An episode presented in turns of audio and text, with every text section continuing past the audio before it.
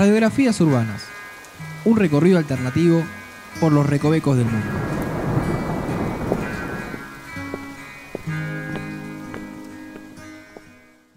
Hola a todos y a todas. Bienvenidos al episodio número 6 de Radiografías Urbanas. Me llamo Noelia y estoy con Andrés. Hola a todos, ¿cómo andan? Esperemos que todos No, bien. no responden. No, no responden. Hola, hola. A lo lejos. Esperemos igual que están todos bien, si están escuchando esto, porque están bien. Vamos a... O hacer- quisieron, o quisieron mandar una alerta de SOS y le dieron play a un podcast. Claro. También No, se puede pasar. equivocaron. Eso no es lo que había que hacer. Nos están escuchando en marsataca.com.ar, en este caso barra radiografías urbanas. Pueden escribir, bueno, en Twitter, arroba marsataca, o en Facebook, marsataca. Eh, sugerencias si quieren que, que yo haga algún barrio en particular, o si quieren decir algo, o simplemente saludar a sus familiares también, sí, que viven en los barrios. Ponele. Así que bueno, vamos a empezar. Bueno, ¿a, a dónde vamos hoy? ¿Qué bondi nos tomamos? Hoy nos tomamos ¿O qué tren? el... Espera, el Bondi 108 Sí. nos lleva y el tren, el tren, el de eh, la, el de la Croce, el de la Croce, que llega hasta la estación Libertad o Libertador. No me acuerdo el nombre, que queda por ahí, por esa zona. También ese lugar tiene también dos estaciones de tren más. Sí, pero pasa- yo no soy muy habitué de los trenes, soy más de bondis, por eso tal vez me, me salía mucho más. Bueno, vamos a develar el misterio. Bueno, con bondi puedes ir también con el 78, con 87. Exacto, muy bien. Depende 78. también de dónde estás yendo. Bueno, vamos a Devoto. ¿Del lado de adentro o de afuera? No. eh, ¿No sabes ese dicho? En realidad, sí, pero en realidad vamos a ir adentro y afuera, adentro. ¿Está bien dicho? Ponele. Una cosa así. Bueno, pero vamos a ir adentro y... Pero, y adentro y adentro. Adentro de adentro. Bueno, basta. Me pasó algo muy particular, lo quiero contar, porque empecé buscando información sobre este barrio. Me encontré, por, vamos a, a llamarlo así, con un lado A de información que dije, bueno, uy, esto me gusta, lo voy a llevar, lo llevo, lo llevo. Y mientras iba profundizando en esos datos, me encontré con un lado B de informaciones que refutaban todas las A. Así que este capítulo particularmente vamos a desmentir mitos que van por devoto, porque son un montón. O sea que, pero, Ay, pero, son pero, muy podemos- mitómanos. podría ser un programa hecho por Nowi y otro por Iwon, que es como la, la, la némesis. Sí, eh, sí, sí, sí, es una es muy raro porque jamás me pasó de encontrar eh, tantos datos que con la historia se, se refutan, por ejemplo. Como simplemente consultar algunos datos eh, de la historia, ya eso se cae. Es muy raro, a la vez Tal vez igual es alguien que odia Devoto y quiere como... quería difamarlo contando historias, o es que les gustaba como darle otro color. Bueno, igualmente todos los barrios tienen sus mitos adornados y allí ornados, mejor dicho. para mejorar su Pero en este caso es muy raro porque casi todo es una mentira. O sea, Bueno, o sea, bueno, está pero, chequeado. no, pero pará, para. pará, está chequeado, eso es lo peor. Porque muchas veces uno da beneficio de la duda, pero en este caso está chequeado y yo les voy a contar todo al respecto. Ya me van a empezar a llegar amenazas desde de Devoto y los alrededores. Pero bueno, vamos a hacer que la gente se informe un poco. Quiero decir que este no es un programa en contra de Devoto, pero empezamos. Vale, vale la aclaración. Claro, no. Pero fue interesante porque justo encontré muchas cosas que me gustaron que eran mentira. Entonces me, me desilusioné y dije, "Ah, lo voy a llevar así, les voy a contar a todos la verdad y la mentira. ¿Está bien? Está bien. Eh, Entonces. ¿Por dónde arrancamos? ¿Dónde queda primero? Como siempre. ¿Dónde queda? Bueno, queda en... ¿Sabes que no tengo eh, las calles definidas esta vez? Es muy gracioso porque siempre las tengo y hoy no. Bueno, pero estaba al lado de Villa del Parque. Como- Bueno, cuando buscaba cosas me salían muchas cosas de Villa del Parque y era como, no, no, no. O sea, no estoy en ese barrio. Pero bueno, no sé las, si las calles eh, puntuales esta Bueno. vez. Pero sabemos que queda cerca de Villa del Parque. No, sí, sí, bueno, una es la General Paz. sí. Otra Pero es Avenida San Martín. Avenida San Martín. Otra no sé si es Beiró. Y otra no sé si es Lope de Vega. ¿Sabes qué? Pero ¿Sabes que siempre la, pero sabes que yo siempre las traigo y después nunca las digo, ¿viste? Y hoy me las preguntás. Muy, Bueno, listo. muy justo. Pero te tiro, un- te tiro cuatro. Sí, no, no, igual está bien, En una ¿eh? de Sí, esas sí, le- sí, le- porque... le- si le pegué, espero no, sus creo aplausos. que, creo que estás bastante acertado. Pero bueno, primero empezamos por el origen, como Sí. para ir eh, poniéndonos en orden. Bueno, Antonio Devoto, que es el fundador de la zona, en ese momento en el que se funda eh, Devoto, Villa Devoto, que fue en 1889, en abril, ese tipo en el momento era el presidente del Banco Inmobiliario. Entonces, bueno, él es el, con el banco, es el que compra todo ese sector para convertirlo en una zona eh, habitable de casas, etcétera. Bueno, le ponen eh, devoto en su honor, obviamente. El tipo era... eh, ¿Cómo obviamente? No es nada... Y, pero... El tipo... Pero, viste que, bueno, pero por ejemplo, veníamos de hablar en otro capítulo de Lugano, que también... Pero él no le puso Soldati a su lugar. Después en honor le pusieron a otro lugar Soldati. Bueno, pero, bueno, sí, tenés razón. En- razón. en- ahí tenés razón. Muy bien, muy bien. Pero igual iba a ser otra similitud, pero mejor no porque la voy a hacer después. Ok. Después más adelante vamos a volver a ese, a ese vínculo. Pero, bueno, el tipo eh, se codeaba con la elite porteña, tenía mucha, mucha plata, o sea que se podía dar bastante los lujos que quería, y tenía particularmente un título de conde que le habían dado desde la eh, Italia, en ese Ajá. momento, que había un rey. Cuestión que lo que se dice es que este título de conde era porque el tipo tenía tanta plata que había aportado mucho dinero para ayudar a Italia en la guerra mundial, en la época, digamos, entre... En la primera. Claro, en la primera. No. Sí, Ah, sí. de- ah, o sea, después le dieron el título, después de tener el, el lugar. claro. Eh, claro, después de que se fundara le dieron como un título por haber ayudado. Esto es falso. Vamos, este es el primer mito. No le dieron el título de conde por eso, sino por muchas contribuciones que hizo él ayudando a la comunidad italiana acá. Ajá. Le dieron un título, pero no era un título nobiliario común de esos que se heredan por los siglos de los siglos. No, alguien le dijo, vos etcétera. sos conde. No, es que lo nombraron desde allá, conde, pero como una cosa más tranqui. O sea, como, bueno, te nombro conde por tu contribución, pero no una cosa así de tipo, heredarán las tierras, todos tus hijos, o sea, unas cosas así raras. No es que era un... Bueno, no.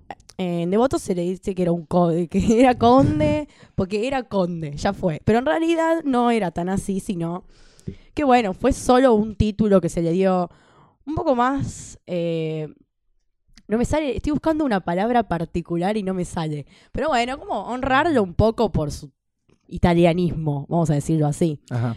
En consecuencia, el tipo, bueno, tenía tanta plata que se mandó a construir un palacio, que es el famoso Palacio de Voto, que muchos lo vinculan con la realeza.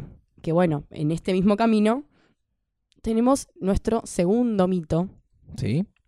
que dice que el rey eh, de ese momento de Italia, Humberto I, se habría alojado en el Palacio de Voto.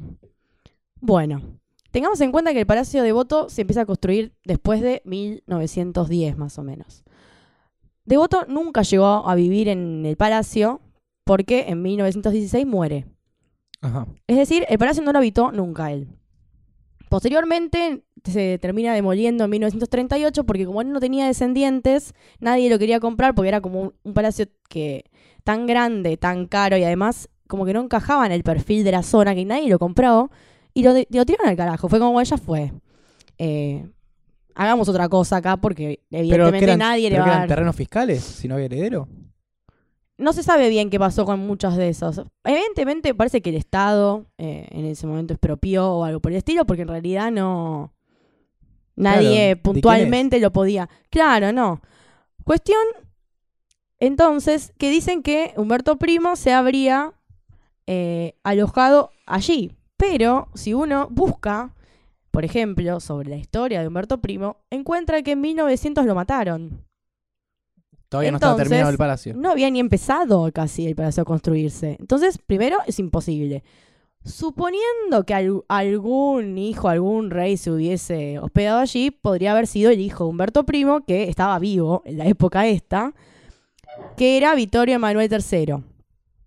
Pero tendría que haber venido en el contexto de guerra. Entonces, vos te imaginás a un rey en plena guerra viniendo a un lugar tan random, por decirlo así, no por desmerecer a Devoto, pero por el sentido de por qué un rey iba a venir hasta acá a conocer un lugar que se llama Villa Devoto.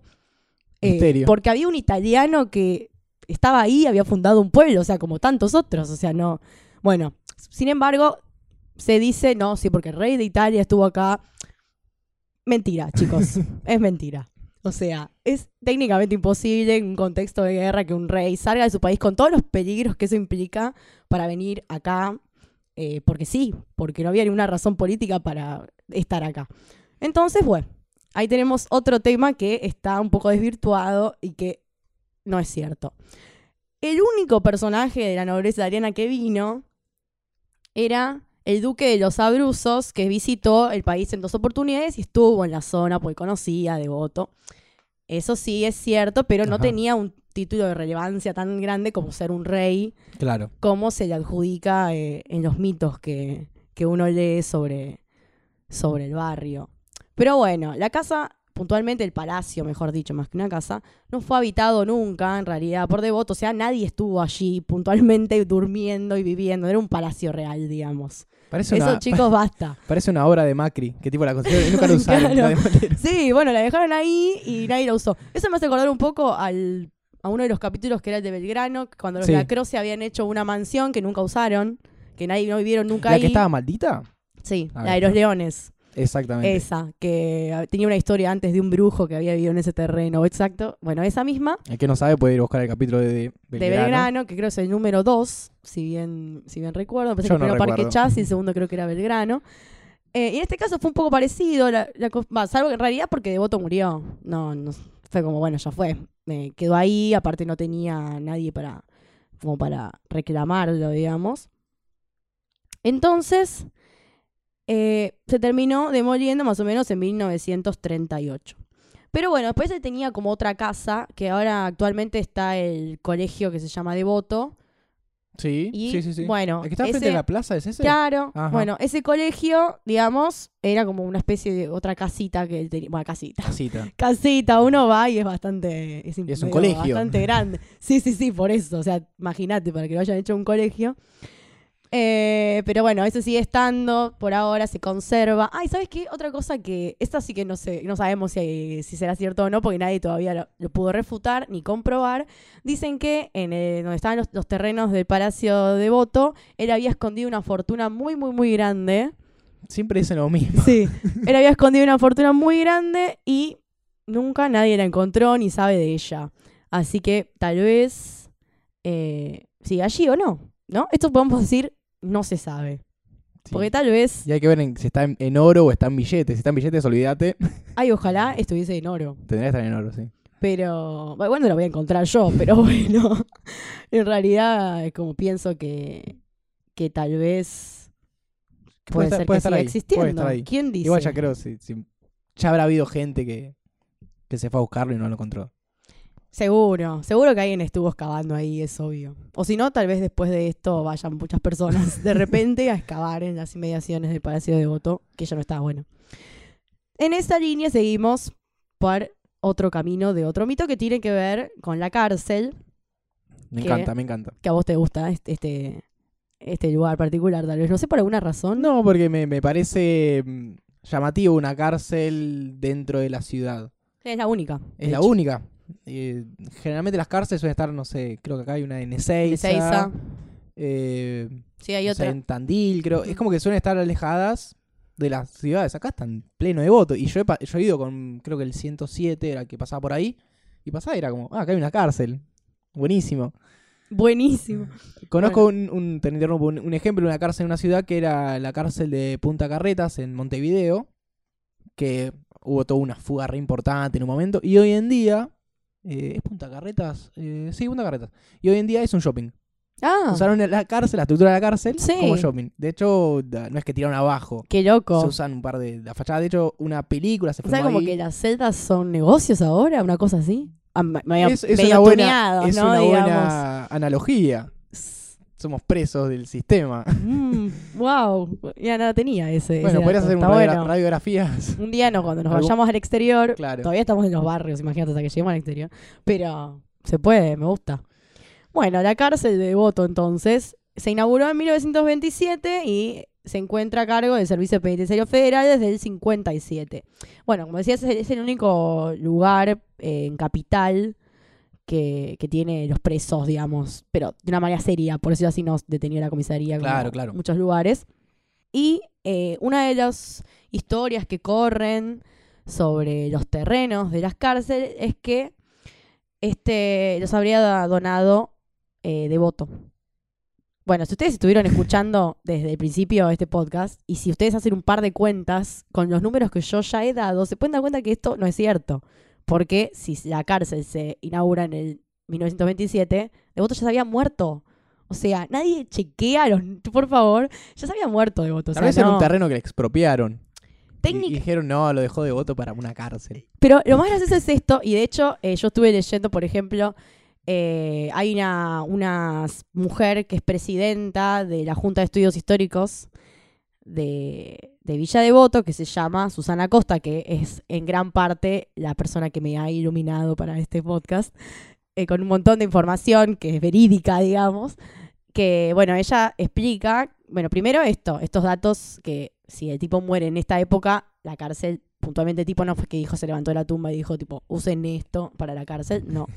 Pero al mismo tiempo, ella, como estudió mucho el perfil de, de Antonio Devoto, cuenta que en un principio él tenía una idea de hacer una especie de, con la villa de una campiña medio genovesa, y esto es lo que me hace acordar tal vez a, a Lugano, con el señor Soldati, porque también muchos, viste, inmigrantes de Ita que vienen acá y quieren proyectar sus tierras en los lugares en los que están. Porque ya hemos mencionado antes una, una historia, una historia parecida a la de Lugano. Por eso hay tanta arquitectura europea.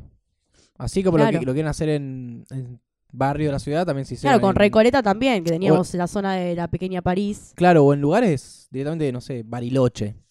Que ahí se puede hacer porque al no ser ciudad no, no queda como que se va ocultando eso, se va tapando por edificios.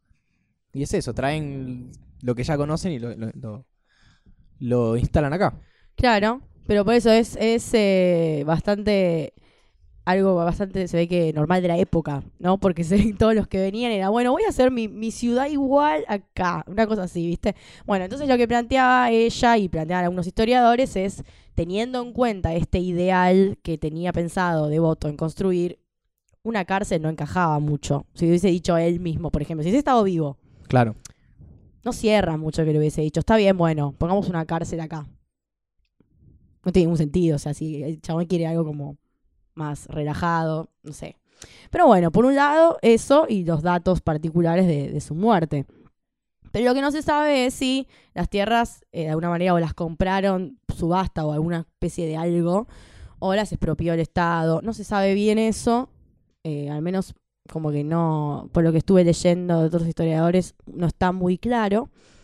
Pero bueno, Devoto particularmente no tuvo nada que ver, así que bueno, ya tenemos como otros, algunos datos sobre él. Muy mal, porque parece como que lo estamos desprestigiando. Pero bueno, no, tampoco, no sé. hay, que, hay que saber la verdad, hay que saber la verdad siempre. Y vamos a seguir con la cárcel. Y te voy a eh, contar un hecho que ocurrió en 1978, una, una tragedia, se podría decir, que ocurrió en la cárcel, que tuvo como a 60, 60 muertos. En realidad depende, porque algunos dicen que es menos, no sé, más, viste que como es esas Sí, cosas sí. Siempre que hay van, motines, van variando. los números nunca son redondos. Exacto, vos dijiste una palabra clave que es motín. Sí. Bueno, se trata, vamos a decir motín por ahora que yo te cuento la historia y después la vamos a ir desmenuzando un poco más. Se le llamó en ese momento el motín de los colchones, que fue el 14 de marzo del 78. Lo que había pasado es que la noche anterior a uno de los reclusos se le había pedido que apagara el televisor y hubo como una especie de medio una riña entre el policía y el, y el tipo este, que no, que sí, que no. Bueno, al otro día, como que los del servicio penitenciario quisieron llevarse a este tipo como a otra parte, otro sector, pues evidentemente como un rebelde, entre comillas. Te hago, te hago un parate. Sí, Que un preso en el 78 tenga un televisor en la cárcel, pero es muy de la época del mundial igual. está bien, pero era un buen preso. Estaba como medio acomodado. Y no sé si era un buen preso, pero evidentemente... no, eco- digo, económicamente no estaba tan mal. porque primero No sé, tener una tele y después tener en la cárcel. Es medio sí, pero tal vez, no sé, porque tal vez era, por ejemplo, las inmediaciones de un comedor, me imagino yo, o algo así, porque no creo que un tele- una- haya una tele en una celda. Me imagino que iba a ser una parte de algo más comunitario, que alguno se rehusó a apagar el televisor Claro. y, bueno, fue eh, reprendido por esto. Entonces, bueno, se dice que los integrantes eh, de su celda o compañeros en ese momento salieron en la defensa y empezaron a armar como una especie de barricada con sábanas, colchones y un montón de cosas hasta que, bueno, en algún momento uno de todas esas cosas eh, terminó provocando un incendio entre el rejunte que, que fueron armando, que fue lo que los terminó eh, matando a muchos de ellos y resultaron heridos también otros tantos. Se dice que, bueno, por ejemplo, se tardó un montón en sacarlos porque las rejas, particularmente, eh, bueno, todos sabemos que hierro con el fuego, eh, no es una buena combinación para ir y decir, bueno, abramos esto. Claro. Eh, medio complejo, estaba todo a rojo vivo, según se cuenta. Así que bueno, en el pabellón 7, eh, los- de los 161 que estaban procesados, eh, había como 85 más o menos que estuvieron heridos, el resto murió y bueno, otros que también que hasta el principio no se sabía bien porque era toda una especie de caos eh, controlar eh, lo- todo lo que había pasado, además Después, no sé, empezaron a decir como que la policía, por un lado, había tenido que ver, que no, que sí, una cosa medio así, pero después quedó medio, en la nada, como un motín, ¿no? Claro. Como vos lo mencionaste y bueno, yo había adelantado algo eh, por las redes sociales también. Yo puse una tapa de Clarín en Twitter, por Sí. si, no sé si alguien me sigue o no, es Puente Lanovi. A veces pongo cosas de los capítulos que voy a hablar. Y hay una tapa de Clarín que dice, por el motín hay cincuenta y pico de, de muertos y no sé cuántos heridos, bla, bla, bla. Y te ponen una fotito de la cárcel con un señalamiento del sector en el que fue todo. ¿Qué pasa con esto? Quedó ahí la historia. Y ahora, recientemente, o hace unos dos años más o menos, más en la, en la actualidad, un organismo de derechos humanos y un sobreviviente pidieron reabrir e investigar lo que realmente pasó en este motín porque parece que estos presos, eh, muchos eran presos políticos, y en esa época, que era la época de la dictadura, parece que ese motín no fue tal cosa, sino que hubo alguna tramoya de la policía que tenía bastantes vínculos con los militares y aprovecharon esta situación para asesinar un montón de, presos que estaban ahí en ese momento y que eran un obstáculo, por decirlo de alguna manera, eh, para el proyecto de Proyecto organización nacional. nacional, vamos a decirle así, entre muchísimas comillas, pero bueno, el, un sobreviviente que se llama Hugo Cardoso fue reuniendo un montón de datos, archivos, encontró gente que también había sobrevivido o, o gente que había más o menos escuchado, que había estado más presente y con eso eh, logró encontrar que ha- había como una especie de plan entre la policía en ese momento con los militares como para generar algo de, de esto que había sucedido, que el motín no fue tan así, sino que parece que también lo, eh, podría haber provocado la policía, el incendio. Porque si vos lo pensás es medio raro, porque si un motín, ¿cuán- ¿qué cosas pueden, puede generar un incendio así tan... Porque ellos tenían sábanas, colchones, Sí, es y las cosas que tienen en la celda, Pero, pero... lo que se suele- los colchones es lo que se suele incendiar en los motines, Claro, pero que es lo más inflamable que hay. Sí, pero lo que uno piensa es, bueno, y, pero el fuego de dónde se origina Claro. puntualmente, porque el colchón solo no se prende fuego por estar en contacto con una puerta o con, o con una sábana. Es, es una historia medio rara que pasó en su momento con un motín, bueno, quilombo, se prendió fuego, murieron todos, o murieron varios. Pero bueno, parece que ahora la están investigando, están pidiendo que se reabra la causa para ver y llegar más a fondo y conectar esas cosas que pasaron con los crímenes de lesa humanidad que había en ese momento eh, en la dictadura. Ajá. Así que es como una historia medio eh, ahí porque eh, fue una, una tragedia, pero bueno, hay que, hay que ver cuánto tuvo de tragedia Sí, y cuánto no. ¿Cuánta responsabilidad hay? Exacto, más que nada porque dicen que en ese momento la policía tenía mucho, eh, muchas actitudes de querer agradar particularmente a los militares. Entonces, lo que se dicen es que esto podría haber sido alguna forma Un de... gesto. Claro, un gesto. De decir, bueno, che, estamos con ustedes. O che, miren qué piolas que somos los policías. No sé. Eso es como una de las versiones que no me parece tan incoherente. para la época, no es- no es para la época que fue, claro, no, no sería algo tan raro. Tampoco sería tan raro que Clarín haya publicado una tapa así en ese momento. Así que eh, está todo por ahí, por verse. Esperemos que, bueno, que se pueda reabrir y se pueda saber un poco más y la verdad de, de esta historia. Y bueno, ese era otro, otro mito que en realidad tiene un poco de mito y bueno, todavía no está comprobado bien qué fue. Eh, y esperemos que se sepa. Y por último vamos a cerrar con uno para descontractuar este, este, este momento. Vamos a cerrar con uno que es medio extraño porque una noticia que había salido en un periódico llamado Devoto Oeste, en su momento, de- en una edición de 1927, que es la época que más o menos se inaugura la cárcel, Me gusta cuando traes algo local o una, un sitio Algo- web del lugar. Sí. Que no sé si después lo mencionás cuando grabábamos, pero siempre decís, no, estuve en no sé, parrequechas.com o Sí, no, en este caso Devoto Este, todobelgrano.com. pero una- es un, un periódico viejo. Igual. Bueno, pero dicen que había, habría aparecido en una zona medio cercana a una estación de, de trenes un toro. Y había aparecido tipo, una cosa medio bizarra que ocasionó un montón de disturbios. O sea, como que atacó mucha gente y cosas así. Y parece ser en realidad como que el animal se escapó de Entre Ríos. ¿Cómo? No sé, o sea, dice eso el, supuestamente el diario, como que el animal parece que se escapó de Entre Ríos, terminó en Devoto atacando gente. Una cosa, igual, supongamos que vino desde allá, es, me parece medio normal que haya venido alterado, porque llegaste acá y, bueno, ya fue, atacó gente, dijo. O sea, no, no sé ni dónde estoy, me parece una cosa medio extraña. eh, que no está muy bien explicada en realidad, solo dice eso como una noticia así curiosa, como bueno, apareció un toro y atacó gente y viene de Entre Ríos. O sea, bueno, ah, no sé, me gustaría que hubiesen ampliado más. Parece que también que lastimó a a un, a un maquinista del ferrocarril y no sé qué, que lo embistió y lo fracturó bastante. Y después se escapó, bueno, no sé. Y parece que se escapó para Entre Ríos. Otra Ya vez. la volvió, tenía que. No sé, medio raro. O sea, como que que, volver a su traté, pueblo. traté de buscar otras fuentes que ampliaran el hecho, pero no encontré. Y lo lamenté mucho porque, no sé, buscaba algo como caras y caretas, que a veces encuentro notas Sí. viejas que están re buenas, porque aparte, eh, particularmente narran muy bien, pero bueno, no, no había más nada sobre el señor Toro. Así que, bueno, eso fue un poquito de algunas de las historias de, de Devoto, sus verdades, sus mentiras. Arrancaste hablando de que muchos, eh, muchas personali- personalidades a nivel eh, de la nobleza de Italia vivieron en Devoto. Sí, O que se habla de que vinieron. O que vinieron o no vinieron, sí, Sí. una cosa así. Pero te olvidaste como de alguien de la nobleza italiana que vivió en Devoto. ¿De quién? Del- y te reís. Del señor eh, Diego Armando Maradona. Ah. que vino a Devoto siendo el- desde el Nápoles eh, como, un- como un rey, era el rey de Italia, el rey de Nápoles y vivió en Devoto y tenía una particularidad que él tenía una mm, no tenía un auto, tenía un camión de esos de ¿Sabes? Pero no sé por qué no. ¿cómo se no, llama esos camiones?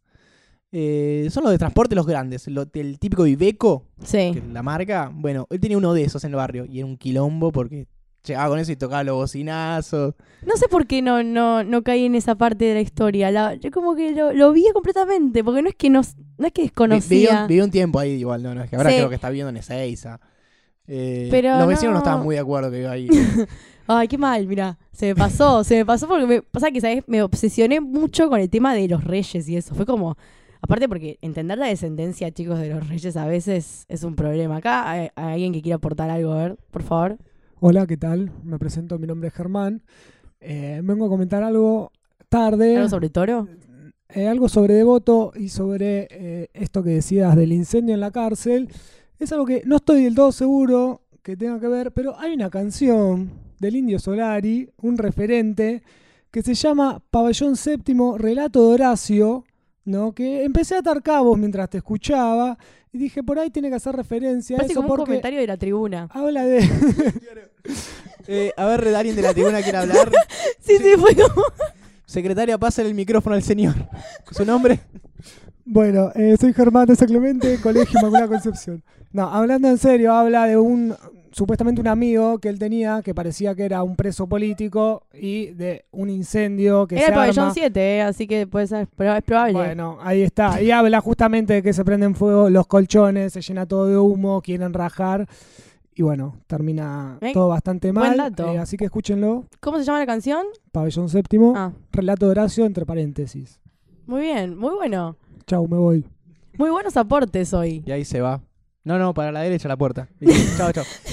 Ese fue el Muy buenos aportes los dos. gr- gran trajeron aporte ¿eh? cultural. Sí, sí. Sí, sí, me gusta, me gusta que, que traigan datos. Viste, estamos atentos. Muy bien. Bueno, eso fue este episodio número 6. Siguen escuchando en marchataca.com.ar el resto de los podcasts, o si quieren escuchar los, los capítulos anteriores que mencionamos. Espero que les haya dado manija para escuchar los anteriores. Sí, entran a martesataca.com.ar barra radiografías urbanas. Está todos los, los episodios. Tienen todo ahí el, el listado.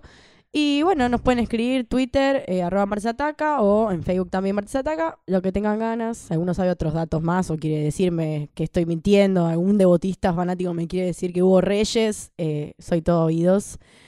Y eh, bueno, esperemos el próximo entonces para reencontrarnos. Bueno, chau, chau. Chau.